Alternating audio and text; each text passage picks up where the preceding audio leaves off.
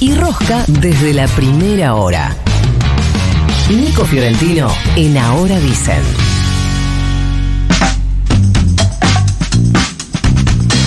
Contábamos en la apertura que este domingo hay elecciones en la provincia de Mendoza. Todo indica que no habrá cambio de color político en Mendoza, seguirá gobernando la UCR como lo viene haciendo ya desde hace em, varios años, pero sí me quiero tomar de esa elección para eh, pintar un mapa.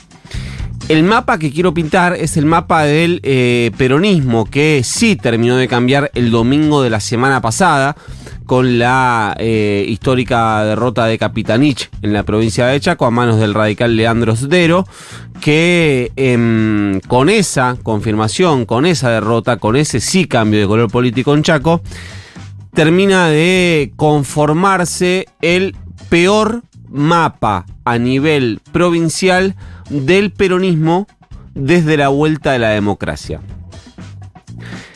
El PJ en 2023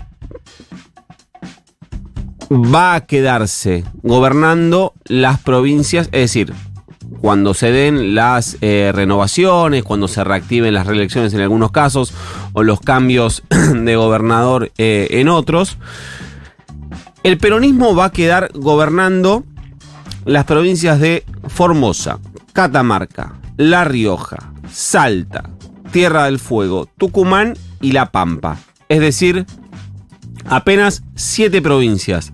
Hablando del PJ puro, peronismo puro, siete provincias.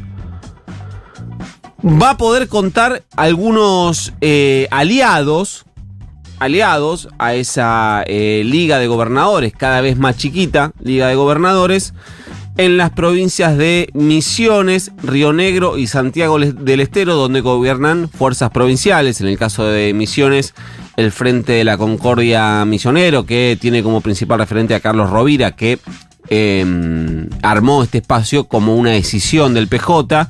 En Río Negro el gobernador va a ser Alberto Bretilnec, que eh, también viene, eh, en realidad es referente de una alianza que integra el, PJ y que eh, un gobierno que heredó de Carlos Soria, el histórico dirigente del PJ rionegrino, Bertilnik de origen en el Frente Grande.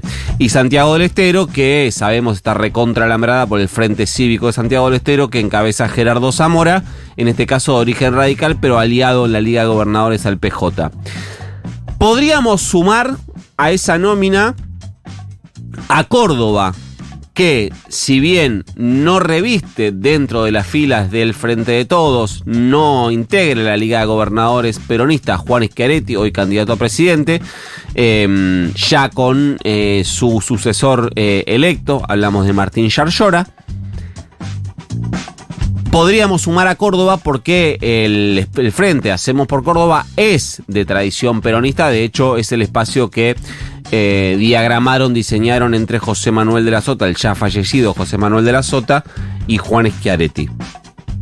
Y la provincia número 12 dentro de esta liga podría ser, si em, el 22 de octubre se ratifican los números de las PASO, la provincia de Buenos Aires con la reelección de Axel Kicillof. Entonces lo que quiero decir es, el mejor escenario posible que enfrenta el peronismo de cara al año que viene, es decir, el mapa político de provincias gobernadas por el peronismo o aliados cuando cambie em, el, cuando, cuando la, la, titularidad del Poder Ejecutivo Nacional cambie, es de 12 provincias. 12 provincias. Quédense con ese, em, con ese dato. Del lado de Juntos por el Cambio, que fue el gran ganador del año en elecciones eh, provinciales. Va a quedar gobernando seguro, seguro, seguro las provincias de Santa Fe, Chubut, Jujuy, Chaco, San Juan, San Luis y Corrientes. Es decir, siete provincias. Juntos por el Cambio va a gobernar la misma cantidad de provincias que el PJ puro que les conté son siete más allá de eh, la posibilidad de eh, algunos aliados y eh, serán ocho si Kisilov es reelecto gobernador. Jujuy, en Salta, en Formosa, en Chaco, Corrientes, Misiones. Todos esos. Además, además de esas siete provincias, Juntos por el Cambio tiene dos que, te digo, tienen 95% de posibilidades de ganar, que son Mendoza, este domingo, y la ciudad de Buenos Aires el 22 de octubre, por lo cual el Juntos por el Cambio quedaría con un piso, con un piso de nueve provincias propias puras. Ahí no hay aliados, no hay nada. Todas provincias gobernadas por dirigentes que revisten en Juntos por el Cambio.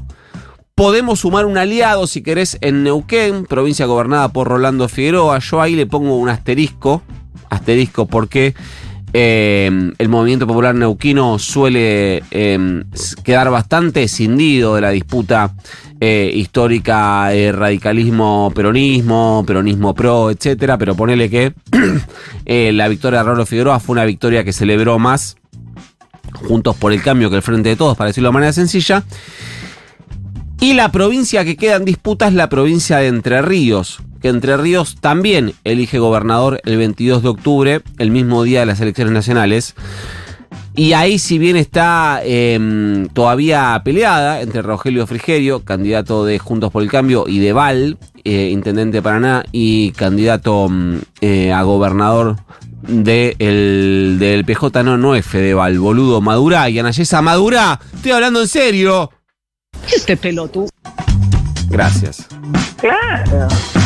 El gran favorito a eh, quedarse con la provincia de Entre Ríos y también pintar de amarillo una provincia que hasta acá era del, peronismo es Frigerio en Entre Ríos. Por lo cual, el, escenario eh, posible que enfrenta el peronismo de cara al año que viene es 12 provincias entre propios y aliados, 7 propias o 8 propias y 4 aliados.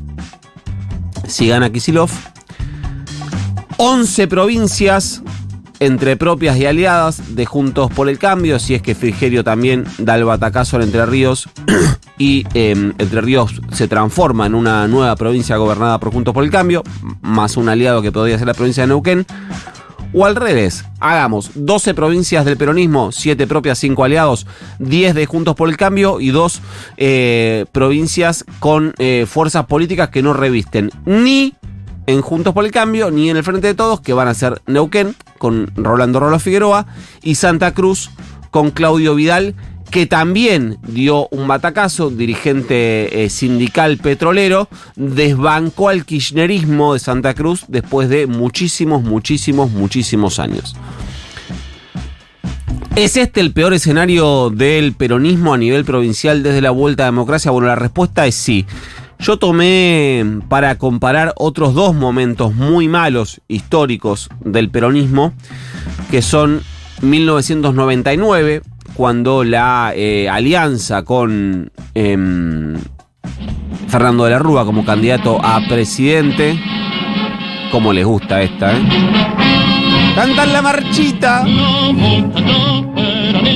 Con eh, Fernando de la Rúa en el 99 llega a la presidencia ese año, en 1999, el PJ se quedó con 14 provincias, es decir, dos más que las que eh, podría tener, en el mejor de los casos, el año que viene.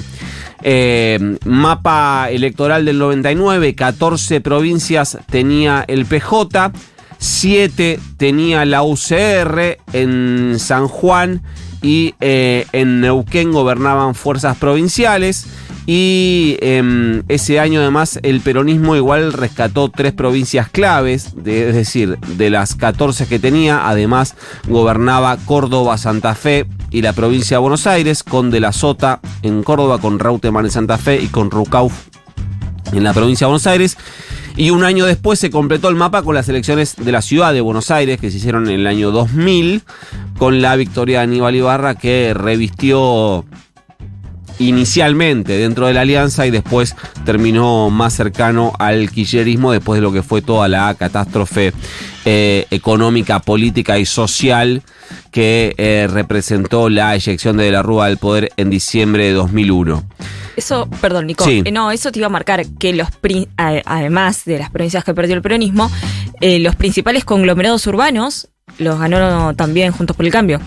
que la ciudad de Córdoba, ciudad de Rosario, Santa Fe, las distintas provincias donde están las principales ciudades. Sí. Lo cual también marca la dificultad que tiene para llegar a un sector, el peronismo, para llegar a un sector si querés, que está eh, más enmarcado dentro de las grandes ciudades. Lo que está cambiando de color político, que era algo, es una ola que se, ve, que se veía venir y que no terminaba de, eh, mm, concretarse, era que se pinte de amarillo a nivel provincial todo lo que es la zona núcleo, la zona centro de la Argentina, que a nivel nacional venía ganando.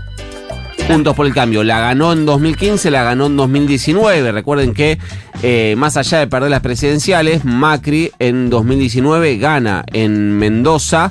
Estoy casi seguro que en Santa Fe gana seguro Córdoba y gana Entre Ríos provincias que en las elecciones generales de octubre de 2019 termina ganando Macri, por eso la, em, la Argentina cuando vos ves el resultado de las elecciones en 2019 es como si fuese, y acá eh, un guiño a Fito Mendonza Paz, a quien vi ya dando vueltas por ahí, es como la camiseta de Boca. Si el azul representa el peronismo y el amarillo representa Juntos por el Cambio, la Argentina en 2019 termina siendo como la camiseta de Boca porque es azul en el norte azul en la Patagonia y amarillo la zona, en la zona centro, lo que podríamos llamar también la Argentina sojera. Me quiero rajar un tiro. Y si vas al inicio de la recuperación democrática, se vas a 1983, ahí, recién ahí podés encontrar un mapa comparable al que va a tener el peronismo el año que viene, con 12 provincias gobernadas por el PJ y 7 de la UCR, a eso habría que sumar tres fuerzas provinciales gobernando en Corrientes, con Tato Romero Ferris, en Neuquén, siempre el Movimiento Popular Neuquino, recuerden que hasta la victoria de Rolo Figueroa, el Movimiento Popular Neuquino llevaba más de 60 años gobernando como fuerza provincial en Neuquén y además quien desbancó al, Movimiento Popular Neuquino fue Rolo Figueroa, dirigente que además viene del Movimiento Popular Neuquino y el Partido Bloquista gobernaba en San Juan en 1983. Con una salvedad, un dato muy pero muy pero muy importante el peronismo gobernaba 12 provincias en el 83, las mismas que podría gobernar a partir del año que viene, en una Argentina dividida en 22 provincias, no en 24 como ahora,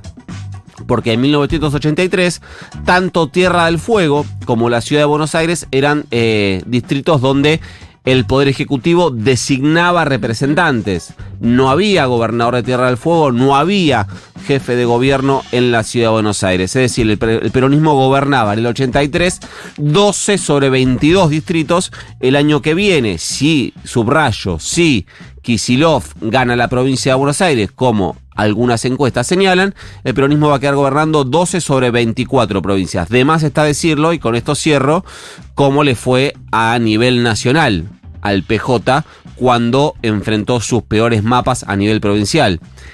O dicho de otra forma, no hace falta que yo les recuerde quién ganó y quién perdió en la disputa nacional en 1983 y en 1999. Redondita, ¿no? Thank you.